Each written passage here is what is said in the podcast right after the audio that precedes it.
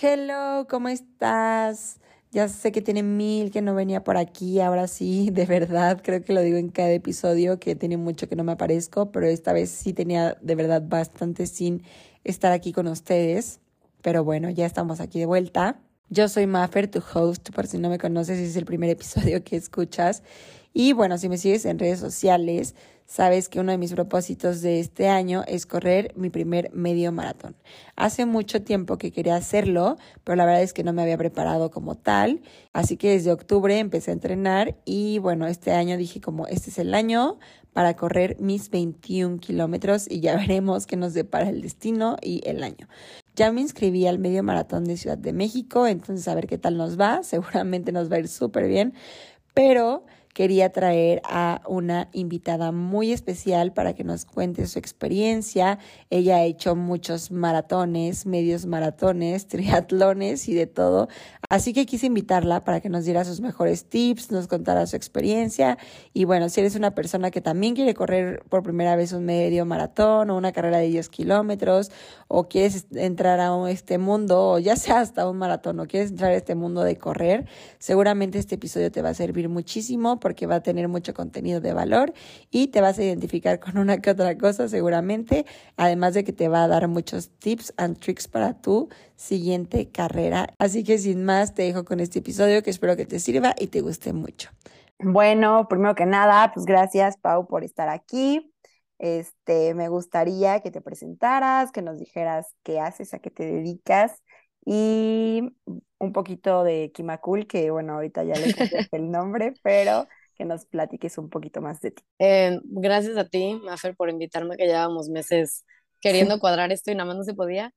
Em, pero bueno, yo me llamo Paulina, yo tengo 25 años, soy abogada, estoy estudiando salud pública y llevo 3, 4 años que empecé como a correr con el ejercicio ya, digamos, un poquito más formal. Y Kimakul, Kimakul era el nombre de mi cuenta de Instagram. A la fecha muchos amigos de México me conocen y de repente me, me dicen de que, ay, Kimakul, no sé qué.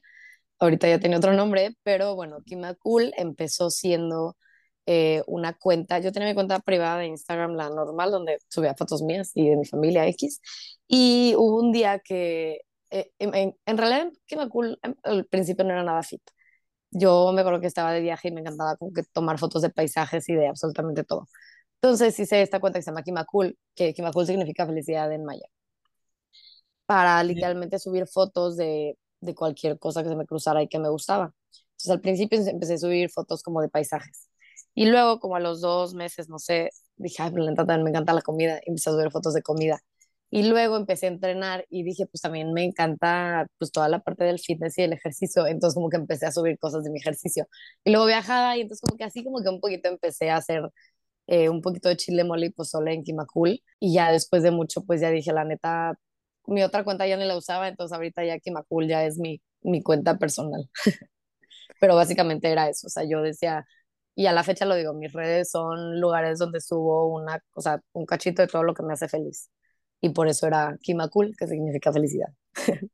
Sí, me acuerdo que justo la vi. Y bueno, yo a Paula conozco desde hace muchísimos años. Y más de 10 años. Sí, lo que más me impresiona o que más admiro de ella es que realmente creo que tuviste un cambio de tu vida radical de cuando éramos como más adolescentes y así. Quinceañeras rebeldes. justamente. ahorita que llevas como un estilo de vida saludable, como con mucho ejercicio y todo.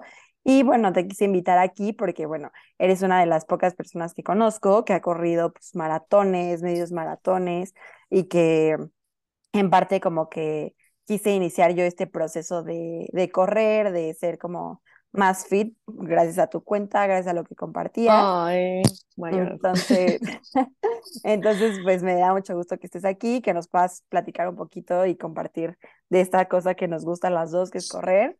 Para los que no sabían, pues yo este año me propuse correr mi primer medio maratón, 21 kilómetros, así que traje a Pau para que nos dé sus recomendaciones y como todo lo que debe saber un nuevo corredor o una persona que quiera cambiar su empezar a correr. Sí, también, y cambiar su estilo de vida a una vida como más sana, más fit, más íntegra y más... Pero balanceada, cosas.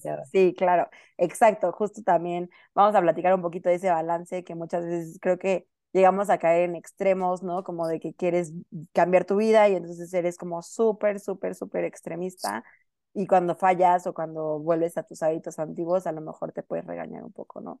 Entonces, como, como tú llevaste este proceso y así. Quisiera que nos empezaras a platicar cómo tú empezaste a correr y eh, todo tu proceso y tu camino de ser corredora y que nos cuentes cómo, cómo iniciaste. De cómo llegué a estar loquita.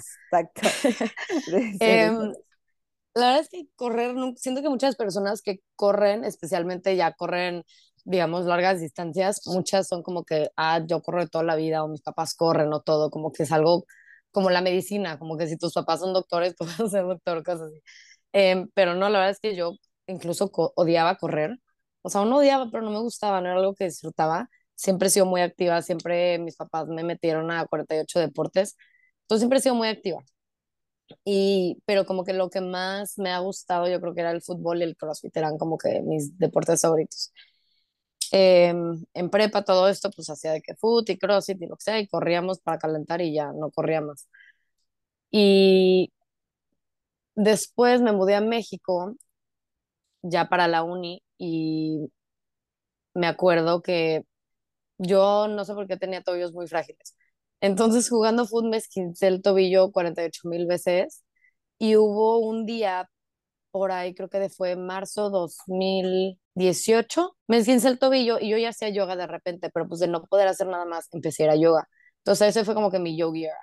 Y iba neta diario y me encantaba yoga y a la fecha me encanta, ya no le dedico tanto como debería quizás, pero me encantaba.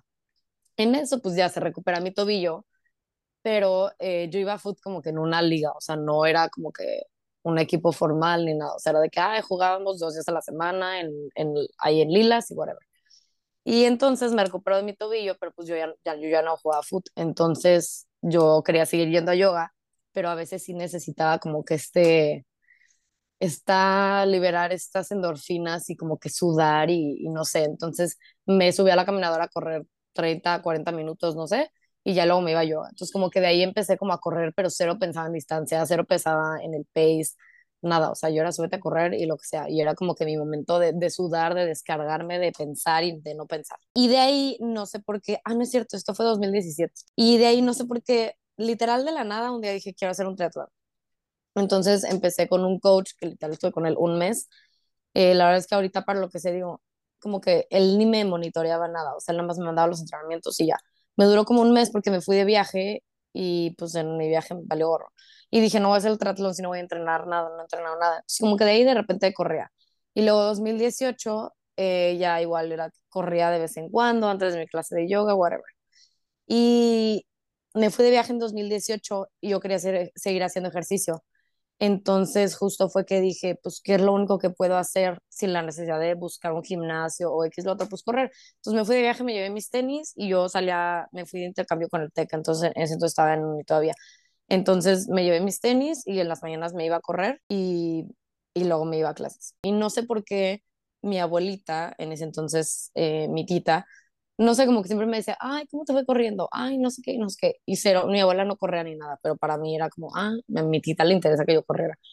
Mi abuela fallece septiembre de 2018 y justo en ese entonces hay una asociación que se llama Reinserta que trabaja como justo en la reinserción social de, em, de personas que hayan estado o que están encarceladas de alguna otra manera, whatever y vi que subieron un anuncio de que ah, va a haber un 21K en literalmente mes y medio, lo que abones a la inscripción, en vez de pagarle 500 pesos a la organización que está organizando el medio maratón, los 500 pesos son para reinsertar. Me dije, ay, padrísimo. A ver, yo en ese entonces no había corrido más de 12 kilómetros. Y no sé yo por qué dije, ah, pues en mes y medio sí corro el doble, no pasa nada. Y ya me inscribí. Y de ahí fue que pues como que empecé a leer más, no iba con un coach ni nada, o sea, yo nada más leí lo más importante, tienes que hacer una sobrecarga progresiva, dije mes y medio, perfecto, le subo aprox un kilómetro dos de aquí a dentro de mes y medio y lo corro.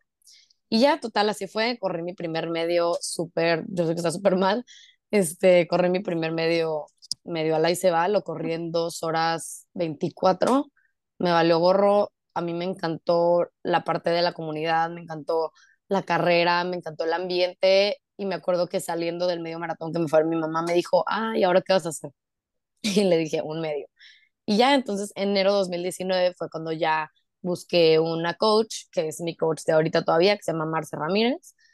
Y ya de ahí, enero 2019, fue que empecé a entrenar formalmente. Por ejemplo, ese tiempo es un tiempo promedio, es un buen tiempo para alguien como que a lo mejor quiere empezar y no sabe, por ejemplo, en cuánto tiempo se lo tendría que echar. Creo que eso es algo súper personal porque hay mucha gente que dices, bueno, sí, acabo de empezar a correr, sí, tú también, ok, sí, vamos a correr este medio maratón, sí, pero tú no sabes qué ventaja ni tanto atlética de que, chance, yo nunca he corrido, pero toda mi vida he hecho ejercicio, a, pues chance, nunca he corrido, pero aparte nunca me había hecho ejercicio, a que si ya eres alguien activo, aunque no corras, si vas al gym o haces algún otro deporte, ya vas a tener cierta condición, a que si sí vas empezando a correr, pero no haces nada, obviamente vas a tener menos condición.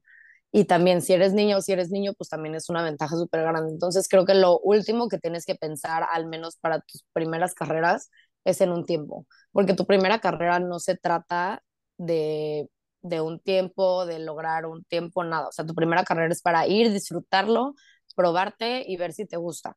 Claro que hay mucha gente que, por ejemplo, ahí dice, ah, es que yo corrí mi primer medio en una hora 45. Es sí, corriste tu primer medio en una hora 45, pero llevas cinco años corriendo. O sea, hay mucha gente que corre mucho tiempo, pero nunca se anima a competir hasta mucho después. Entonces, obviamente no puedes comparar un tiempo de una persona que sí, fue su primer medio, pero llevaba cinco años corriendo, así fue su primer medio, pero llevaba un año corriendo, o menos. O sea, hay gente que se lo echa y lleva seis meses corriendo, y chance le va muy bien, o chance no. Entonces, creo que para tus primeras carreras es un tema súper subjetivo, y es en lo último que tienes que pensar en el pace. Y para tus últimas carreras también, tampoco pienses en el pace. El, el, el fin de, del deporte, a menos que te dediques a ello, es disfrutarlo. Justo, o sea, yo también siento que el correr lo que está padre es que es una competencia contigo, porque cada vez, o sea, vas mejorando, pues como dices tú, tu pace, a lo mejor como tu mindset, y siento que de correr, eso es lo que últimamente que yo llevo entrenando desde octubre, es lo que he aprendido, o sea, como que correr es una disciplina o como un deporte que como no involucra nada más que tú y tu ropa de correr y a lo mejor unos tenis, o sea, solo estás pensando en lo que estás haciendo. No es, no sé, por ejemplo, con el fútbol o el tenis que tienes que estar súper atenta como la pelota. De otras personas, estar viendo, sí, no. Entonces es algo que es como muy dentro de ti, muy contigo, y por eso siento que a veces la mente es la más difícil de entrenar. Entonces, 100%. contar de eso. O sea, porque correr 21 kilómetros es mucho y desde mi perspectiva, yo ahorita que estoy empezando y como que tengo esta como propósito, me cuestan mucho los primeros kilómetros. O sea, los primeros tres, ya sabes que te estás preguntando de qué hago aquí, ¿Qué hago cómo aquí? lo voy a lograr, sí. Entonces, siento que tienes que tener una mente muy fuerte como para terminar las cosas. Y como dices tú, o sea, que lo último que te importe sea el paso que vas, pero pues terminar esa distancia siento que sí es muy importante como esa parte de ejercitar a tu mente. A la mente, mucho, creo que mucho de los deportes, si no es que casi todo de los deportes de rendimiento, eh, sobre todo deportes de, pues que son largos, por ejemplo, un medio maratón o un gran fondo en la bici o un maratón completo, en los que literalmente no puedes ni siquiera estar entreteniéndote con otras cosas, es, es muy mental, es muy mental y, y creo que por ejemplo, primero cuando, o sea, cuando dices que es un deporte súper personal, sí es. Y muchas veces nos pasa, o bueno, a mí me pasaba igual al principio en las carreras, yo iba corriendo y si de repente veía a alguien al lado de mí, ya sabes, como que te picas indiscretamente y como que de repente me pasaban o algo, obviamente, o sea, por el factor humano de la competitividad, dices, no, ¿por qué me está pasando? No sé qué, y esto y lo otro. Pero es, bueno, a ver, yo no sé si él o ella al lado de mí que me acaba de pasar descansó toda la semana y pues tu chance hiciste fuerza hace tres días y por eso no traes tanta pierna. O yo no sé si esa persona al lado de mí que me pasó corrió hace dos, digo, lleva dos años corriendo o lleva más tiempo corriendo o no. Entonces, como, ni te preocupes por los demás. Si no vives de eso, se trata de ti. Y muchas veces no solo es mejorar tu pace, porque puedes, por ejemplo, supongamos que haces 10 kilómetros en una hora. Y muchas veces tu goal no va a ser, bueno, ahora voy a hacer 10 kilómetros en 57 minutos porque puedes hacer 10 kilómetros en una hora con tu ritmo cardíaco a 180 y lo hiciste en una hora. pero si corres 10 kilómetros en una hora con tu ritmo cardíaco a 160, es un súper avance, es un súper avance, entonces muchas veces no, o sea, tu, tu fitness no siempre se va a medir en tus tiempos, porque puedes hacer el mismo tiempo, pero con un menor esfuerzo y que es, es el goal, o sea, siempre es como que, el, que, que sean menos esfuerzos. Y en cuanto a la mente, te digo, creo que son deportes en los que tienes que aprender a, a, a ti contra ti. Y, y, muchas veces la gente me pregunta como, es que no, o sea, me aburro corriendo. Y, y porque no es, por ejemplo, un 5K así que, que le metes intensidad y como que al, al, menos te entretienes. O haces intervalos y te entretienes. Cuando haces un 21K que es relativamente, tiene que ser easy effort o idealmente.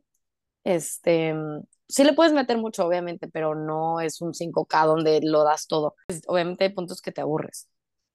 Y es cuando justo la mente como que te empieza a engañar porque ya empiezas a decir, ¿qué hago aquí? No sé qué. Pero luego yo cuando tengo que hacer carreras largas, pongo un podcast o pongo música o me pongo a pensar en otras cosas. Y hay días que piensas en absolutamente todo y hay días en los que no piensas absolutamente nada.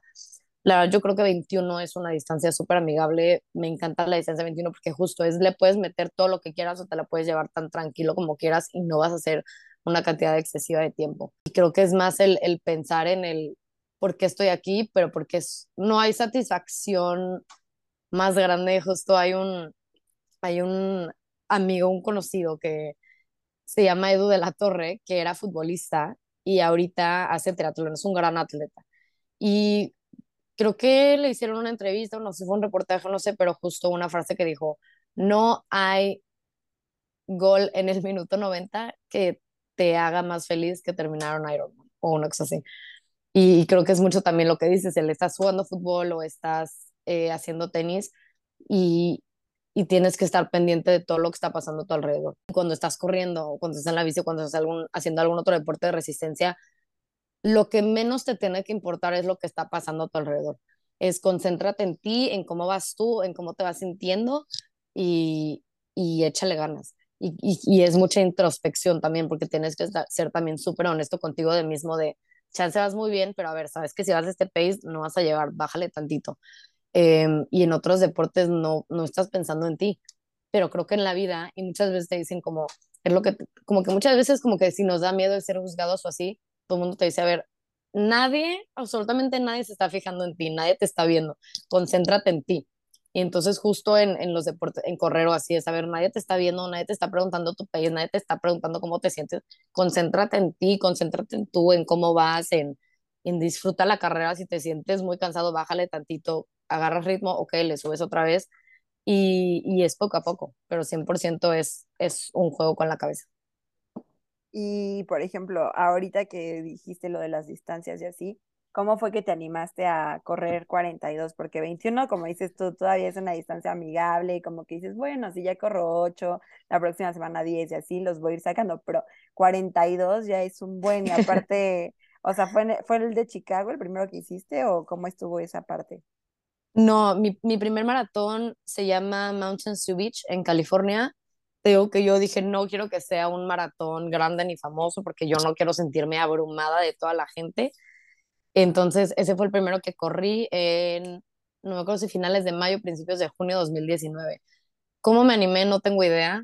O sea, como que yo nada más acabé el, mi primer medio y dije, qué padre la experiencia, quiero correr uno completo. Eh, lo corrí que como cuatro, no, como cinco o seis meses de que empecé a entrenar que ahorita sí yo te diría la neta, creo que puedes entrenar un poquito más, este, porque aparte era, me pasa, el cuerpo era de que factura, factura, factura, de que pues mi cuerpo obviamente no estaba acostumbrada, sobre todo creo que las piernas y las rodillas, o sea, no me lastimé nada grave, pero era de que contracturas o tirones o todo a cada rato, la neta ni yo sé cómo me animé, o sea, como que solo dije, quiero hacerlo, o sea, como que dije, ah, poco a poco. Eh, y, y, pues también, no sé, como que de triatlón, como que poquito. Yo siempre he sido más como que de distancias a de intensidad, o sea, uh -huh. a mí dime, ah, métete un 5K y te voy a decir, la neta, no voy a correr un 5K, qué flojera, o sea, como que me voy a tardar más en lo que llego a la carrera que lo que voy a correr. Como uh -huh. que entonces como que digo, bueno, mejor que valga la pena y, y corro más tiempo. Y, y, la verdad es que yo no soy rápida, yo no me considero rápida. Entonces como que siento que llega un punto que ya como que si ah, ¿cuánto hiciste? Un 5K, un 10K, y te digo, ah, una hora 10, lo que sea, es como, ah, bueno, pero ya cuando haces 21K o 42K, como que ya no, como que siento que ya no hay tanta presión del tiempo, como que ya es bueno, da igual el tiempo, son 42. Y no sé, como que siento que a mí se me da más las distancias que el, que el sprint, entonces no sé ni cómo me animé, la verdad, o sea, no te podría decir, me motivó esto, no, la verdad no, como que solo se me botó un día la canica y dije, ah, no quiero correr. Lo voy a terminar. Este, se nos cortó, pero bueno, ya estamos aquí otra vez. Este, quiero que nos cuentes más de el maratón de Chicago, que yo sé que es como una súper Voy a llorar. Sí, como un súper evento, como súper difícil entrar, o sea, como que todos esos mitos y no. Y que nos cuentes cómo te sentiste antes, durante, después, tu preparación y todo eso. Aquí, aquí se voy a llorar. Pero eh, bueno, para empezar el maratón de Chicago, hay seis maratones que se llaman los World Majors, que es Chicago, Nueva York, Londres, em, Berlín, Tokio y Boston. Y para todos esos maratones, excepto para, para Boston, tienes que calificar por lotería. Te metes a la página y es una lotería y quedas. Obviamente también hay otras maneras, o sea, como por ejemplo si donas, o sea, puede ser como que un charity fund y si, por ejemplo, eh, no sé, hay muchas carreras que a la mayoría es como, ah, bueno, si juntas 500 dólares o 1000 dólares, la inscripción es gratis. Si juntas 300, la inscripción te vale 50, cosas así. Pero la manera relativamente más fácil de quedar es por lotería.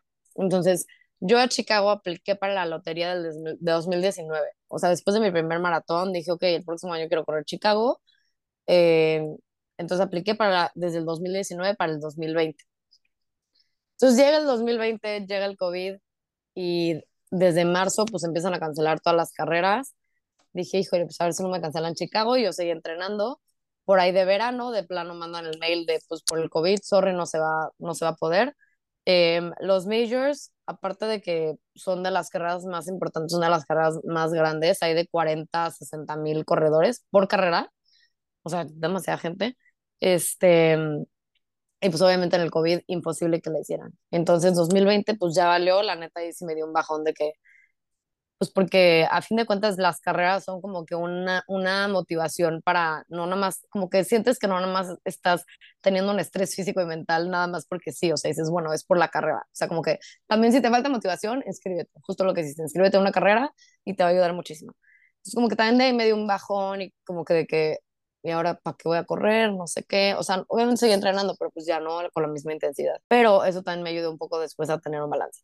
Pero bueno, regresando a Chicago, 2000, ya 2021 y nos mandan un correo de, bueno, creemos que este año sí va a haber, tienes la opción de diferir tu entrada para 2021, 2022 o 2023, para los que ya habían aplicado para 2020 dije 2021 no sé si se haga, entonces me voy mejor me voy a esperar para 2022. 2021 pues sí se hizo, em, pero dije no, yo me espero a 2022. Pero la verdad es que 2020 2021 me la llevé súper leve en cuanto a entrenamiento. 2020 pues porque era el COVID y como no había competencias, no era un estrés innecesario el estar haciendo distancias y todo. Seguía entrenando y seguía todo, pero ya no estaba entrenando las distancias que debía haber corrido. Obviamente si fuera a haber corrido para Chicago. Y luego 2021, mediados 2021, fue cuando me mudó a Nueva York y la verdad es que mi cabeza estaba en otro mundo, entonces como que igual dejé de entrenar un poco porque tenía que concentrarme más en otras cosas, o sea, yo no quería como que sentir la presión de es que tengo que entrenar, tengo que entrenar, mi casa en otro mundo, entonces de hecho dejé de entrenar formalmente, o sea, seguía yendo al gym, de repente corría, pero la verdad es que nada como antes. Enero 2022 fue que ya empiezo a entrenar otra vez formalmente, y pues ya, ese año era Chicago, y, y yo todavía como que me tardé mi coach me decía, bueno, ya vamos a empezar. Y yo, no, todavía falta, todavía falta, porque todavía no tenía ganas de, de meterle tanto, porque también andaba mucho en el boogie boogie rock and roll, igual mi cabeza andaba en otras cosas. Eh, total, ya por ahí de, no sé, mayo, junio, no es cierto, ya como junio, julio, ya me empecé a poner las pilas para Chicago. Eh, la verdad es que Chicago me encantó, no me puedo quejar, una carrera increíble, un chorro de gente, la organización está súper bien. Los 42 kilómetros hay gente, no hay un minuto en el que vaya sola. Y es, y es lo que te digo, que yo por eso mi primer maratón, yo dije, no, yo quiero un maratón de que chiquito, no sé qué, no, no digo la regué, digo, estuvo bien en su momento, pero 100% una carrera con gente hace toda la diferencia, toda la diferencia. O sea, el hecho de que, te digo, nunca estás solo, imagínate los 42 kilómetros con porra, o sea, no, no había cinco metros sin gente en la porra gritando, este, había de que así, no sé, grupos de, ah, mexicanos, ahí había hasta un grupo de, ah, Exatex, cosas así. Entonces, la verdad es que padrísimo del maratón, no me puedo quejar. Desde antes del maratón yo estaba bien nerviosa, este, porque tenía mucho que no corría, no corría una carrera ni siquiera. Y dos semanas antes del maratón hice un medio aquí en Nueva Jersey y la verdad es que me fue muy bien. Entonces, levanté mucho mis expectativas personales. Incluso mi coach me dijo, porque yo, mi, mi segundo maratón hice cuatro horas dos. Entonces, yo, mi primer goal para Chicago, dije, yo quiero hacer abajo de cuatro horas. Me da igual, yo solo quiero hacer abajo de cuatro horas. Después de este medio, que hice una 45, ni yo me lo esperaba. O sea, hasta yo dije, ¿de dónde salió?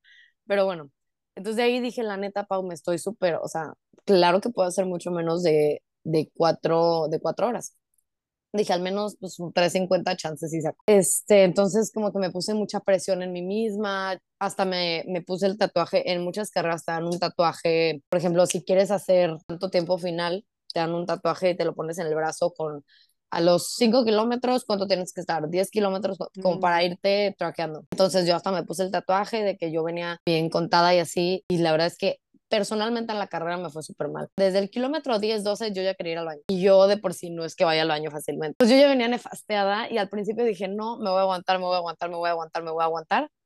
¿Y durante la carrera hay baños o como, sí, sí hay baños. Sí. Hay baños, hay baños, obviamente depende de la carrera, pero en casi todos hay baños o debe de haber baños. Y obviamente te dan un mapa donde puedes checar, ah, ok, en tal kilómetro hay baños, en ah, tal kilómetro hay baños. Y ya, entonces yo dije, me voy a aguantar, me voy a aguantar, me voy a aguantar por, el, por ahí del 2021 dije, la estoy pasando muy mal, mejor voy al baño y pierdo unos, no sé, 3, 4 minutos y ya ni modo. Entonces dije, de plano X, me paré y desde que pues ahí perdí los 3, 4 minutos, de ahí dije, ya valió. O sea, dije, ya valió, yo iba con el, tiempo contado, dije, ya valió. Pues bueno, entonces ahora me toca disfrutarlo. Hice todo menos disfrutarlo. O sea, toda la segunda mitad ya venía nefasteada de que ya la regué, ya no hice el tiempo que quería, no sé qué. Y qué es lo que te digo, súper mal. O sea, como que ni tu primera ni tu última carrera, si no vives de eso, tú disfrútalo. Y hasta mi coach me regañó un buen de que estoy enojada contigo, tú sabes perfecto que la carrera que sea, el entrenamiento que sea, el the ultimate goal es disfrutarlo. Entonces, total, yo a la segunda mitad ya venía súper nefasteada. De repente me empezó a doler el pie izquierdo, como que los dedos del pie se, se me empezaron a dormir y cada que pisaba sentía como que una punzada en el pie y me dolía horrible. Entonces como que mi cuerpo como que lo empezó a compensar para el lado derecho y me empezó a doler como que el metatarso del pie derecho. Entonces yo ya venía súper nefasteada, ya en todos los abastos de agua y de Gatorade y así, ya de que me paraba, caminaba, tomaba agua, tiraba el vaso y corría. Este, hubo varias veces que me paraba como que estirar, que yo neta decía, o sea, neta como en el kilómetro 37 yo ya decía, nada más voy a acabar porque no sé cómo voy a llevar sino de aquí a la meta, o sea, no voy a pedir, no puedo pedir un taxi, o sea, porque neta yo ya quería acabar, o sea, yo ya estaba nefasteada, yo ya quería acabar, horrible, puso la meta, voy a llevar. Este, y justo una amiga que conocí aquí por otro amigo que era, era como que con la que casi siempre eh, corría los sábados mis long runs, puso la meta y pues ella me tenía traqueada en la, en la app de Chicago. Justo agarró mi celular y vio que me escribe de que, ay, güey, qué chingona, de que 3.59, no sé qué. Y yo empecé a llorar así. Mi mamá me vio llorando y neta yo creo que creyó que algo me había pasado. Y yo, no, mamá, empecé a llorar, no sé qué, me dice, ¿qué pasó? No sé qué, empieza a llorar ella también. Y le digo, no, pues es que no hice el tiempo que quería, no sé qué, de que 10 minutos. Y mi mamá, bueno, no te preocupes, son 10 minutos. Y yo, no, mamá, 10 minutos. Así yo llorando, lloré tres días seguidos.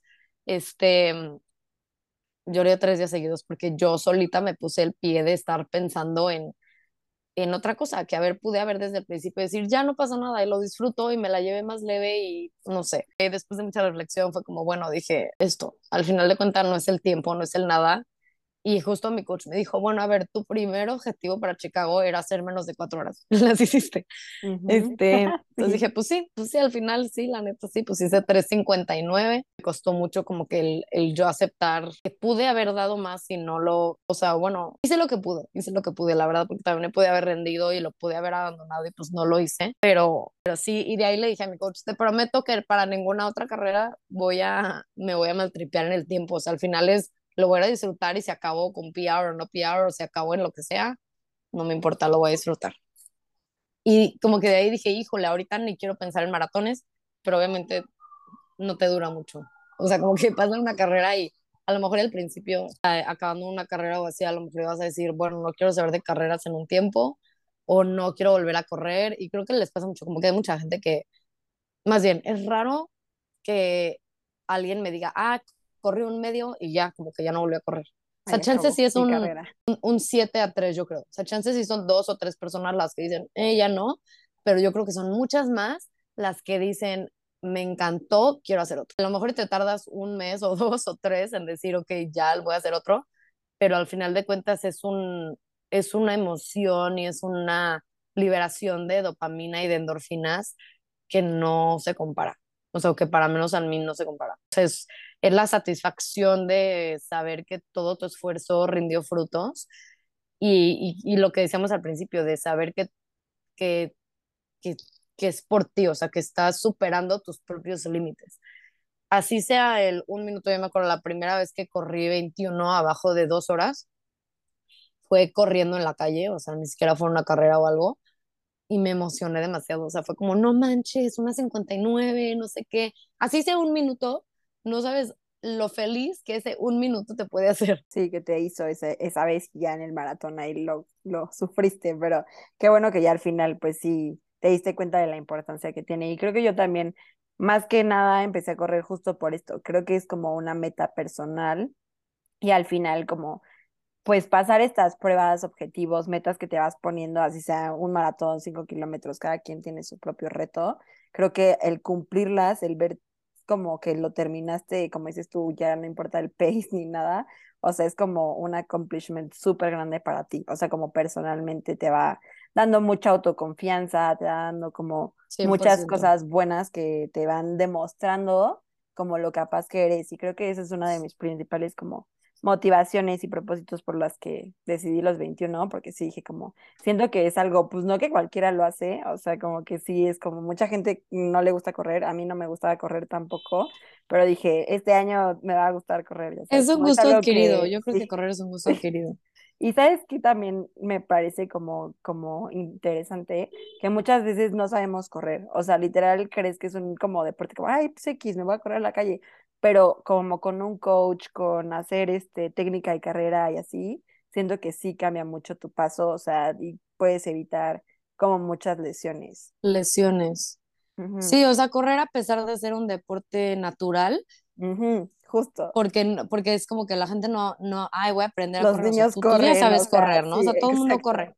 No es como la bici o así, o, nadar, que lo tienes que aprender. Correr como que dices, sí, o sea, todo el mundo sabe correr, pero sí hay ciertas técnicas o mañas, como le quieras llamar, que te, te van a ayudar, o sea, tanto la pisada, tanto el cómo, o sea, pisar con el metatarso y no con el talón, eso te va a ayudar, o sea, el movimiento de los brazos, o sea, porque luego ves gente corriendo y va así como que con los brazos como pulpo, ¿no? Y eso pues también a tu cuerpo le quita energía de concentrarse en la propulsión, en el, en, en el estar moviendo otras cosas.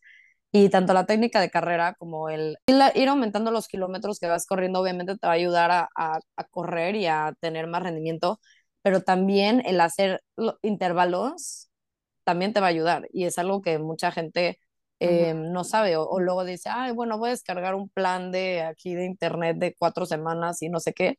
Pero es a ver, lo, lo que tu cuerpo necesita no es lo mismo que cualquier otra persona que descargó ese plan necesita. ¿Por qué? Por lo que te decía al principio. Ese plan lo puede descargar alguien que lleva cuatro años corriendo y ese plan lo puede descargar alguien que lleva dos semanas corriendo. Y obviamente no van a tener la misma resistencia ni la misma experiencia. Entonces, este, pues también luego es importante como que tener un coach que te guíe y también alguien, o sea, que te diga cuándo sí y cuándo no.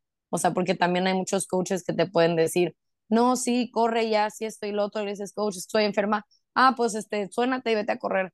Y eso es algo que pon tú, yo a mi coach la amo por eso, porque mi coach es como, no sé, como que ella me ha enseñado mucho, ya voy a llorar atrás, me, me ha enseñado mucho a, a entender de que a, a descansar y a no pasa nada y haz nada y mejor recupérate y, y porque mi coach, cuando empecé a rodar, yo, a mí me encanta rodar, y me decía, ok, bueno, hoy sábado, dos horas.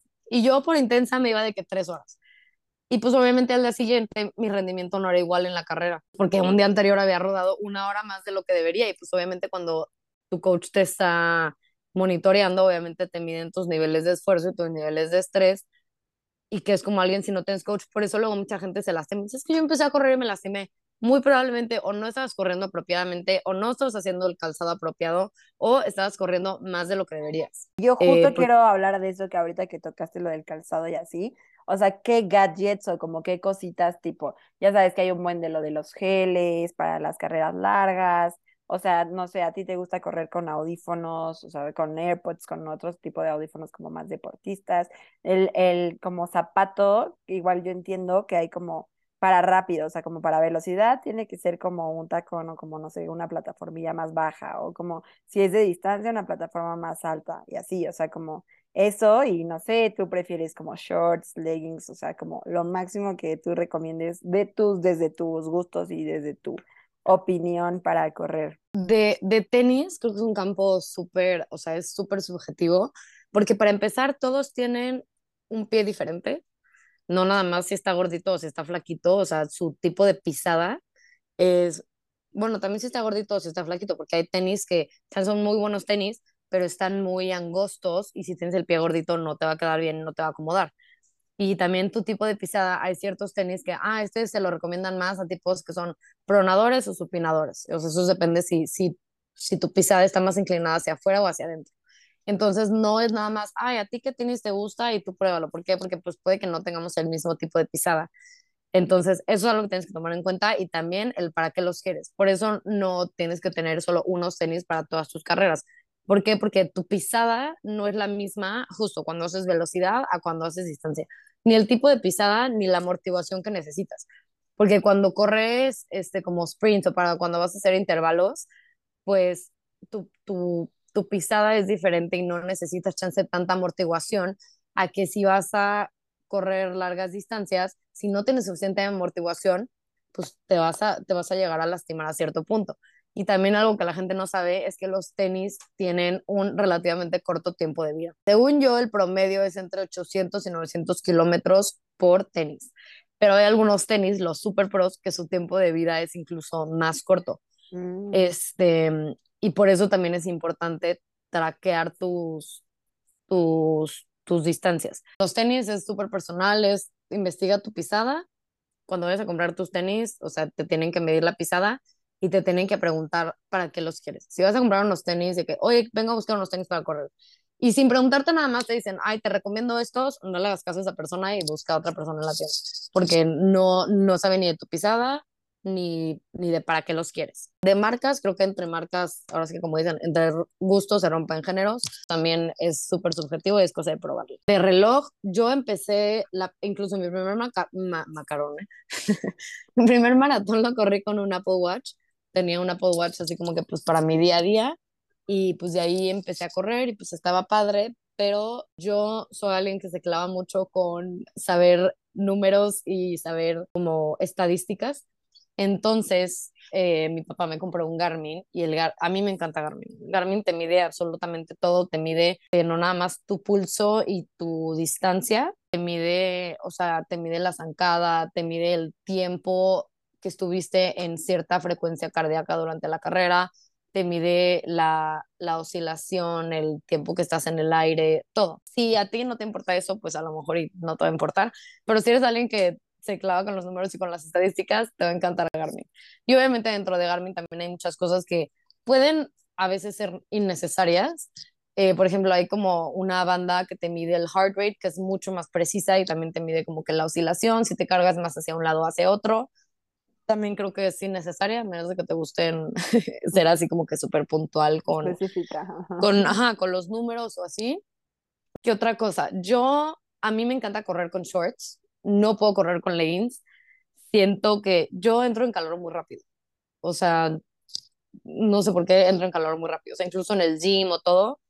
Eh, y sudo mucho, de la cabeza sudo mucho. Entonces, no, o sea, no sé, entro en calor muy rápido y no me gusta usar leggings porque siento que en mis piernas no respiran. Mm. Obviamente, pues aquí en Nueva York cuando hace muchísimo frío, ni modo, pues póntelos, o sea, si no, pues sí te vas a congelar. Pero en general, o sea, si ya estamos incluso como a 7, 8, o sea, prefiero usar shorts. Y justo cuando corro leggings, eh, no tengo leggings con bolsitas, entonces es, mm. ay, ponte el cinturón. Y siento que es más incómodo porque al menos yo no he encontrado un cinturón que no se me mueva. O sea, como que está muy arriba, lo tengo que estar bajando, entonces está más incómodo. Entonces yo prefiero eh, correr con mis shorts y con las bolsitas y está mucho más cómodo para mí. De los shorts, ah. los míos son creo que de 6 inches, porque yo no puedo correr con shorts cortitos, porque estoy piernona y, y me estoy rozando. o luego, sí. me estoy rozando y hay una técnica, si te rozas, eh, te puedes poner, ¿cómo se llama? Desodorante ah, en la entrepierna y ya no te rozas. Pero para mí es súper incómodo, aparte, que se me esté subiendo el short y tenerme lo que estar bajando. sí. Entonces yo, shorts como tipo bikers, mis favoritos. Yo no puedo correr con shorts cortitos. Y menos los que son aguaditos, no hay manera. Este, ah, ya, sí, los pegados. Sí, sí, 100%. Sí, tipo bikers, mis favoritos. Y de geles, la verdad es que he pasado por todo. Creo que si puedes comer comida natural, es mejor para la panza, pero si tienes que al menos entrenarte para carreras largas, em, pues a que tu, tu cuerpo se acostumbre a los geles.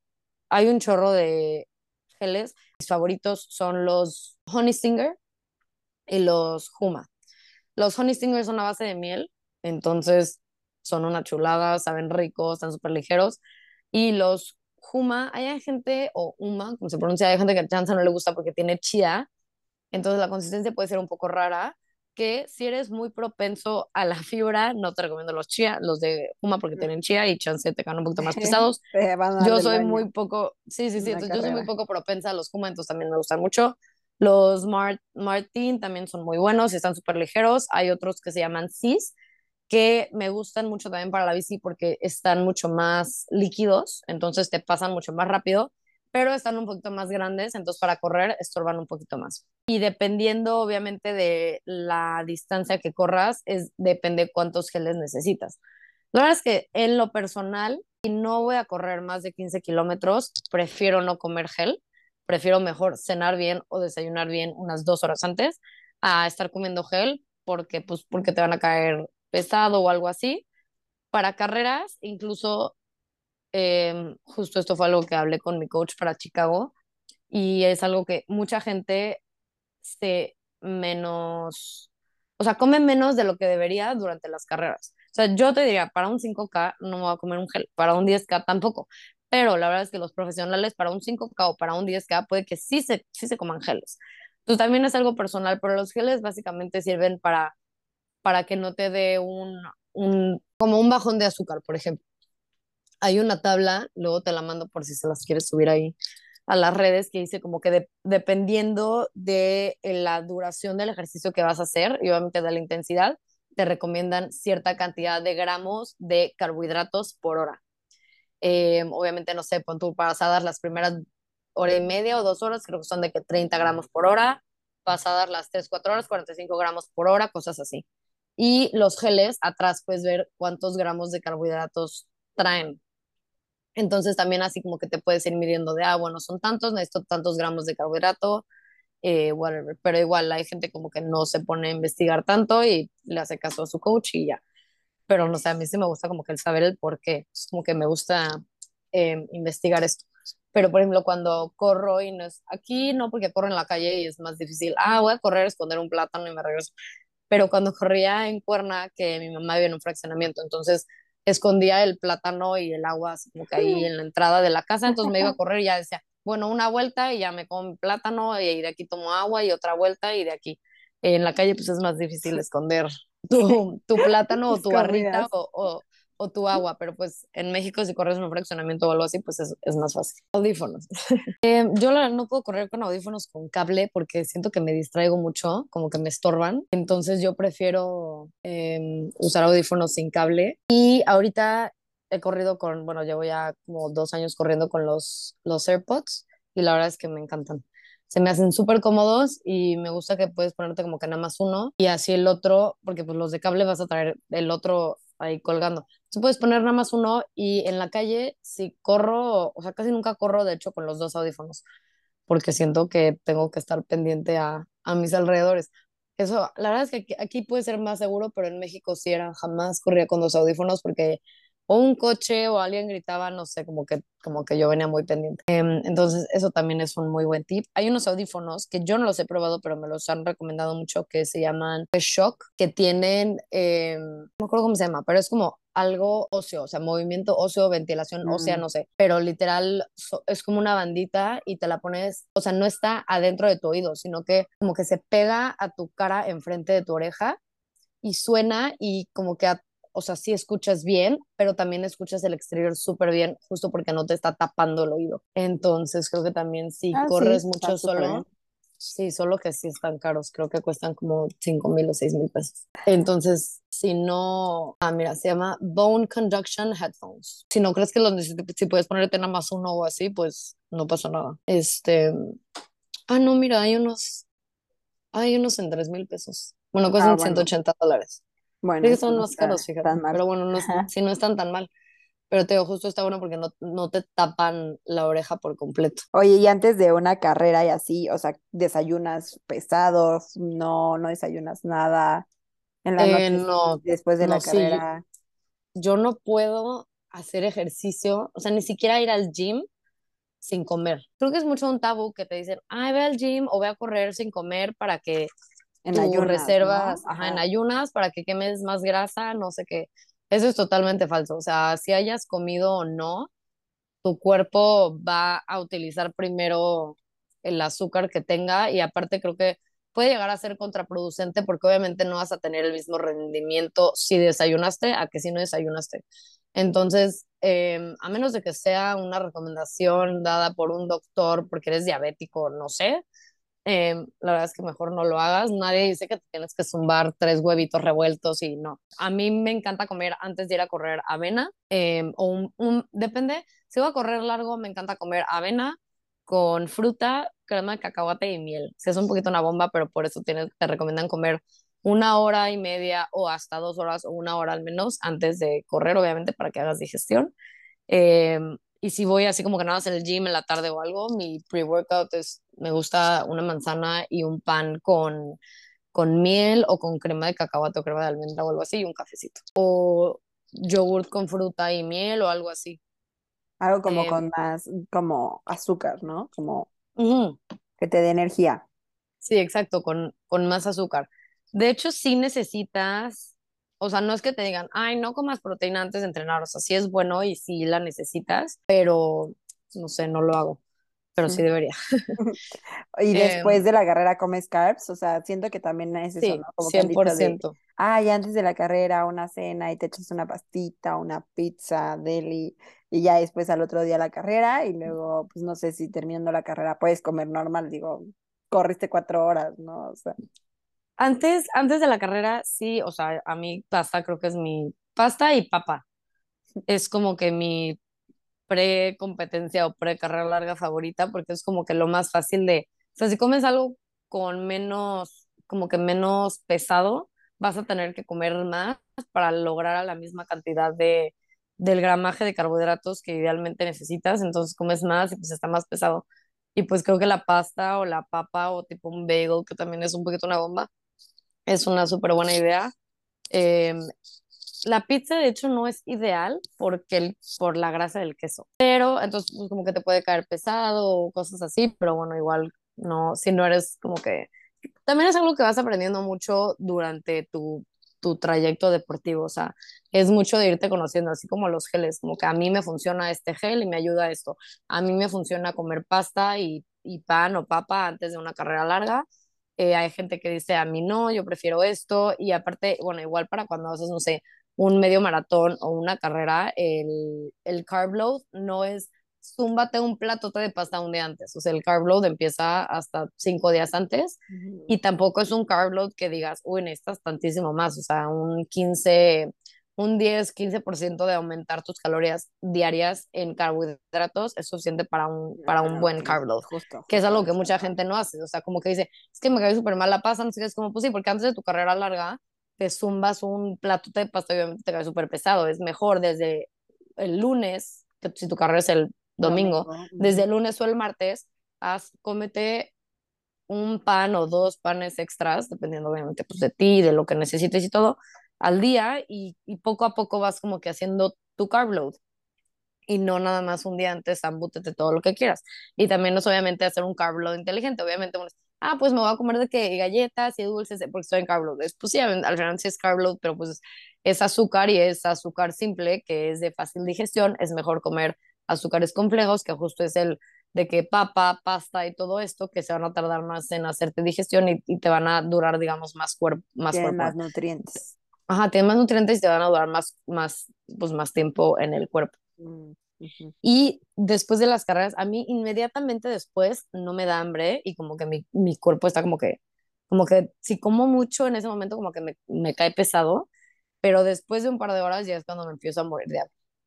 Y, y creo que es súper normal y súper natural, o sea, después de una carrera larga, si mueres de hambre, hazle caso a tu cuerpo, come.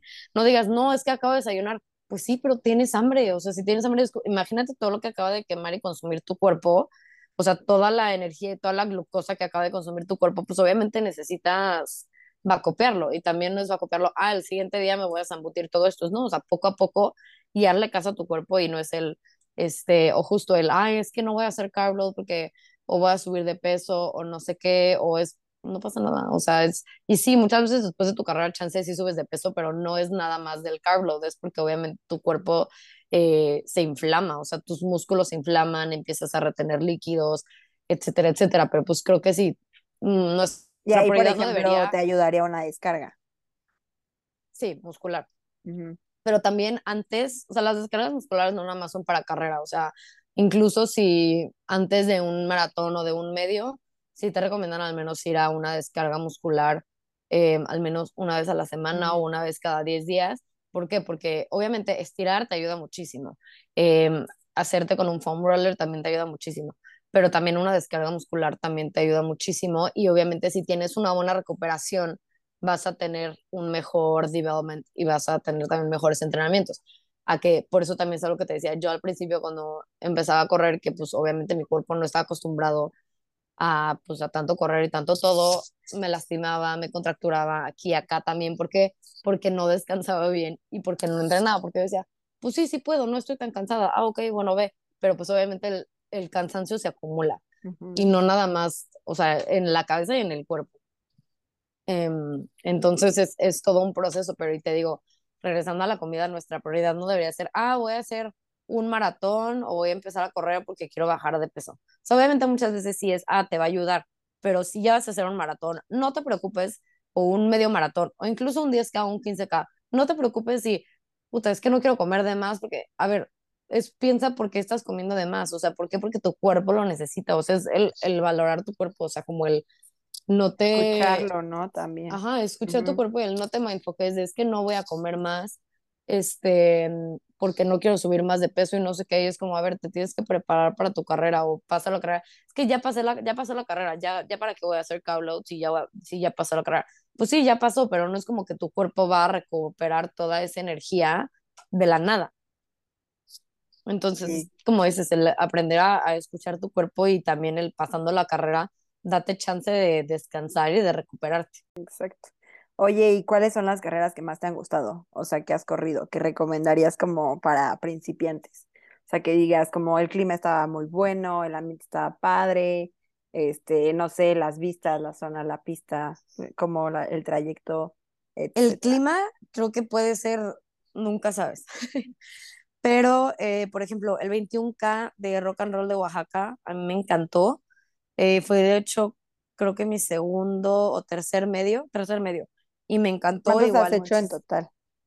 Ay, medios, no sé, la verdad es que sí llevo varios, pero que, que he hecho así como con objetivo de, porque en México, la verdad es que en México en CDMX hay un chorro de carreras, o sea, cada fin de semana hay una carrera. O bueno, ahorita no sé, después del COVID todavía hay muchas carreras, pero antes del COVID cada fin de semana había carreras. Entonces yo había veces que no sé, cuánto me tocaba correr 15 o 17. Decía, ah, bueno, me meto a la carrera de 10 y me sigo. Pero para agarrar la motivación de, me voy a levantar temprano y, y le voy a echar ganas. O sea, pude haberlos corrido también solita, pero yo lo agarraba de motivación para, ah, ok, me voy a escribir la carrera, entonces acaba la carrera, ya sabes, en tu medalla, tu plátano, gracias, me lo comía y me seguía corriendo. Este, y así justo hice varios medios cuando me tocaba hacer mis distancias antes de mi ah, primer y segundo maratón, como que decía, no sé, tipo, ah, hoy me toca correr, eh, por ejemplo, me acuerdo el día del 21K de rock and roll de México, que fue en noviembre de 2019. Em, justo me metí al, al, al medio maratón, pero porque ese día me tocaba correr, creo que como tres horas o tres horas quince. Y dije, a ver, obviamente es mucho más fácil correr dos horas con gente y luego ya, bueno, una hora tú solita, a tres horas tú solita. Eh, o luego lo que hacía era que, bueno, corro, o sea, me despierto más temprano, corro unos 20 minutos, luego voy a la carrera y luego corro otro rato que me falte y así como que hasta mentalmente es más fácil. Entonces, así he corrido muchos medios, o sea, como de que, ah, de que se, me, se me cruzan. Pero medios, así que como que con objetivo, creo que como cinco. Ok. ¿Y de esos, eh, más o menos. Em, te digo que el 21K de Oaxaca a mí me encantó. De por sí amo Oaxaca. Y ese 21K me encantó porque aparte como que la ruta estaba padre, sí había subidas y todo, pero, pero nada, nada grave, había un chorro de gente y era en la noche, entonces también está padre, como que es, es un ambiente y es un vibe súper diferente. Em, apenas hice un medio aquí en New Jersey que también me encantó. Em, y creo que el clima también estuvo súper bien porque estaba fresco y estaba súper plano entonces también me gusta. Em, la verdad es que creo que todo, me ha gustado, como que todos han estado muy amigables. También, de hecho, mi segundo medio, o sea, mi primer medio ya enfocada, pero mi segundo medio de la vida fue el 21K de Los Cabos. Y ese también me gustó mucho porque aparte fue como dos días después de mi cumpleaños. Entonces fue como que mi pretexto de viaje de cumpleaños. Mm. Eh, sí, son súper buen pretexto para viajar las, las Súper pretexto, y creo que es alguien que nadie habla del turismo deportivo, o sea, la parte de la comunidad también te ayuda cañón, o sea, no es lo mismo el, el correr solo a tener amigos a con un equipo también, sí. Sí, o, o, por ejemplo, ahorita la verdad es que este verano hice como muy buen crew de amigas que este, las conocí de, el amigo no es que, no es que, bla, bla, y todos los fines de semana íbamos a correr con Nike. Aquí Nike tiene como eh, Summer Long Runs. Y íbamos a correr sábados 7, 8 de la mañana. Íbamos a correr, eh, no siempre corríamos juntas, cada quien corría como que con su grupo de pace, pero acabamos de correr y nos íbamos a brunch. O sea, yo los sábados me salía de mi depa a las 6, 7 de la mañana y me regresaba a las 4 de la tarde. Este, porque pues también creas comunidad y creas amigos y está padre que no nada más comparten pues el correr que les gusta, obviamente se da después una amistad y ya, y, y, súper diferente. Y te digo, el turismo deportivo es el pretexto de, ah, me voy a ir a Los Cabos a correr, este, voy a ir a Chicago a correr, voy a ir a Oaxaca, pues a correr, como que también está padre. Em, es un buen pretexto. Sí, sí, es un buen pretexto. Y por último, ya para terminar, ya que nos has contado tantas cosas, sé que podríamos hablar aquí de esto todo el día porque nos encanta y bueno, ya te dije que eres toda una inspiración, pero me gustaría que nos dijeras, o bueno, más bien que le dijeras a las personas que quieren empezar a correr, pues todo, ¿no? O sea, como tus cambios de mindset que tuviste, esas veces que no quieres ir a entrenar, pero dices como tengo un objetivo y cómo te levantas y como los cambios que hiciste en tu mentalidad ¿Y qué le recomiendas a una persona que quiera empezar a correr? Em, bueno, es que sí, a, mí me, a mí me tocas un tema que me gusta y yo hablo horas. De por sí, sí, de por sí hablo mucho. Pero bueno, yo creo que para empezar, lo primero, le voy a decir una frase bien romántica que leí hace mucho. Cuando de verdad quieres hacer algo, lo único que necesitas es las inmensas, inmensas ganas de querer hacerlo porque puedes tener todas las oportunidades para lograrlo, pero si no tienes esa inmensa gana de neta quiero hacerlo, no lo vas a hacer. O sea, por más que digas, ah, es que quiero empezar a correr. Bueno, pues aquí están tus tenis, aquí está tu inscripción a la carrera, aquí está tu reloj, aquí están tus 10 amigos para que vayas a correr. Este, aquí están dos horas libres al día para que te vayas a correr lo que quieras. Pero si no tienes esas inmensas ganas de neta lo quiero hacer, no lo vas a hacer. O sea, y, si no tienes esa decisión y esa determinación y a final de cuentas es una obligación y, y es una disciplina, porque muchas veces no siempre vas a decir, quiero ir a correr, pero, pues dices, ni modo. Pero creo que es el pensar, creo que a final de cuentas no se vuelve un sacrificio, porque ya es algo que disfrutas y que estás haciendo tú. O sea, yo, yo creo que los sacrificios no existen, porque sacrificios cuando dices, híjole, no quería ir, pero pues tenía que ir, porque no, final de cuentas estás haciendo algo por ti, no es que no es que no quieras, o sea, simplemente es poner lo que quieres en un futuro por encima de lo que quieres en este momento.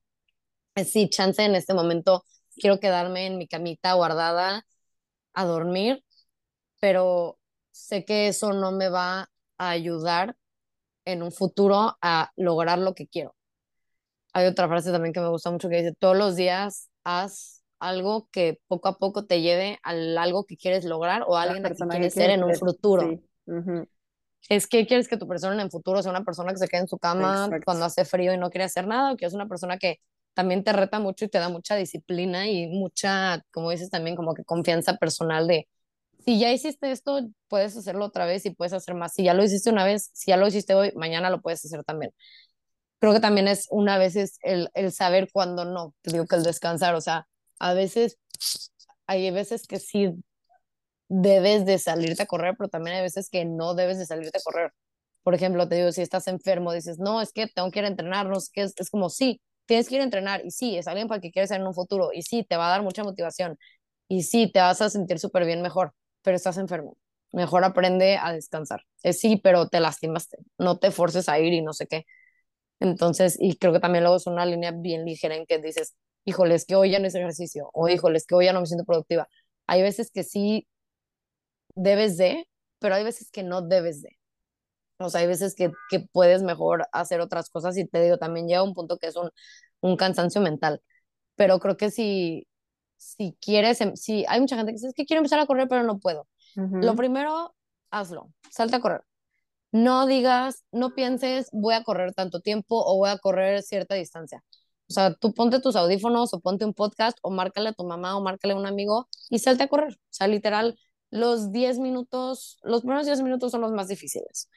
Si quieres salir a correr, digo, bueno, voy a salirme a correr 10, 15 minutos. Y cuando llegues 10, 15 minutos vas a decir, bueno, pues otros 10. Y bueno, otros 10. Y si corres 25, 30 ese día, no pasa nada.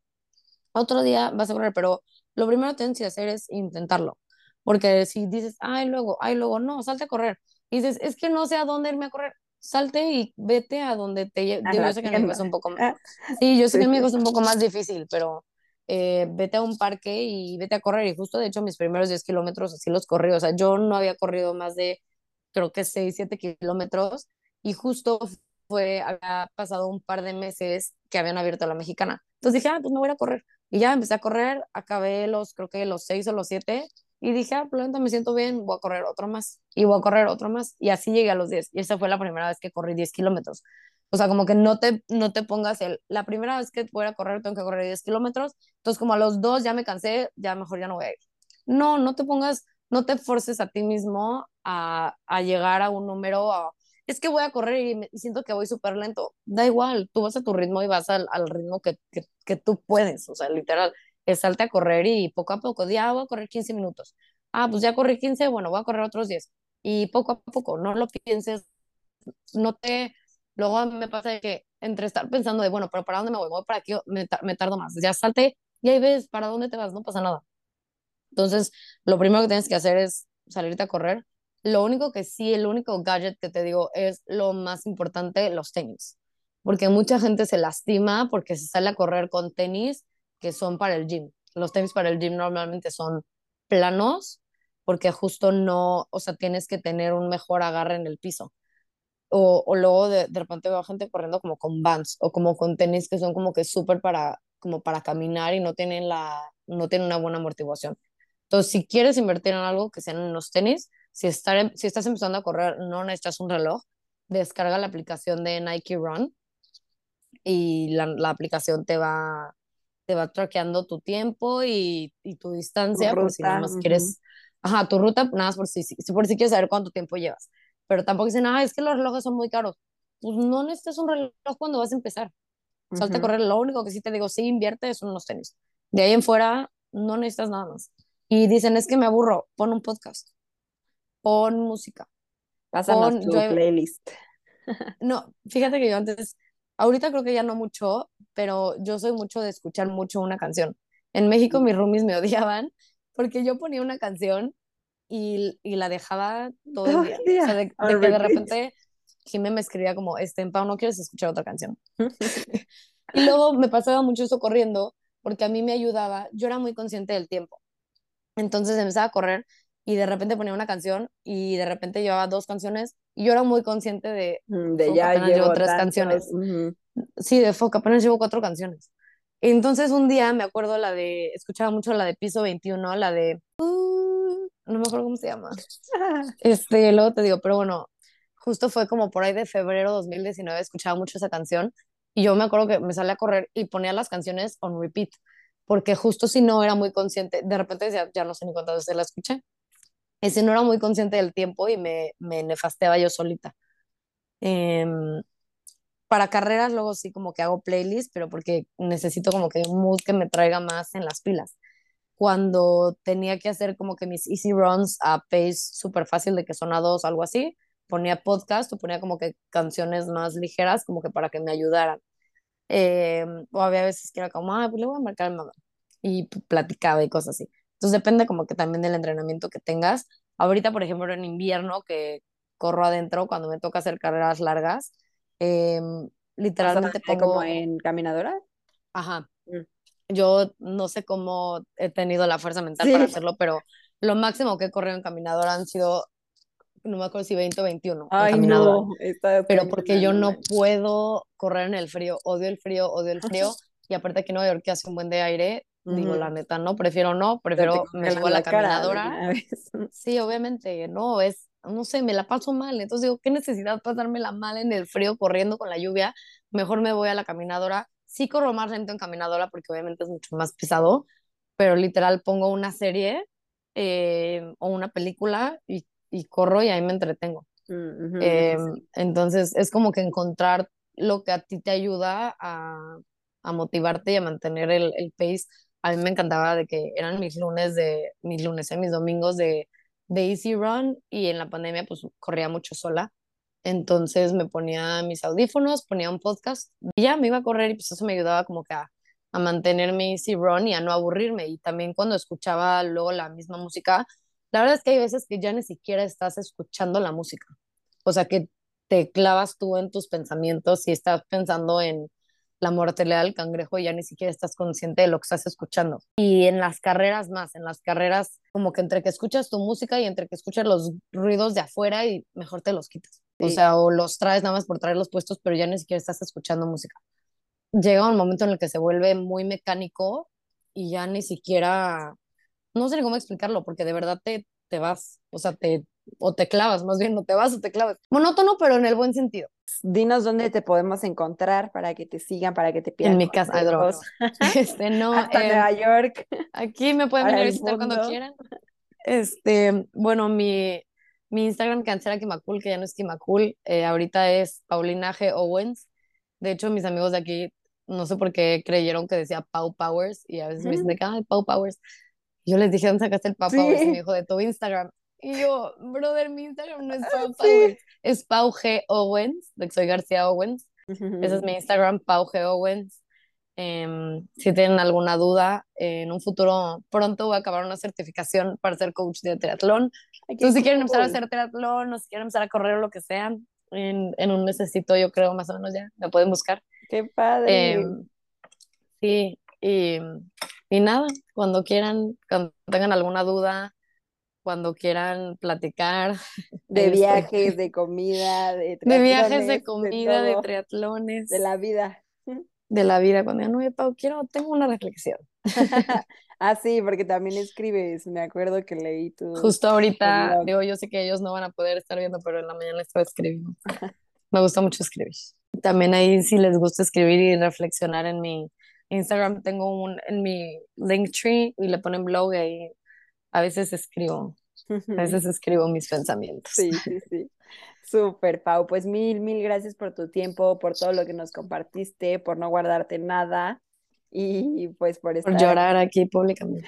No, gracias a ti, Mafer, por, por invitarme y te digo que ya, después de quién sabe cuántos meses, por fin se nos hizo. Sí, por fin se nos hizo. Y ahora que ya voy a correr en julio, pues ahí nos estaremos viendo. No, te va a encantar, estoy segura que te va a encantar. Pues gracias, Pau. Gracias, gracias, Mafis. Mucho éxito y ya sabes lo que necesites. Aquí estamos. Muchísimas gracias por haber escuchado este episodio. Espero te haya servido de mucho y hayas aprendido una que otra cosa. Ya sabes que me ayudas muchísimo compartiéndolo con quien crees que le pueda servir y dejando un review o calificando este episodio y este podcast y suscribiéndote. Gracias, te mando un beso, bye.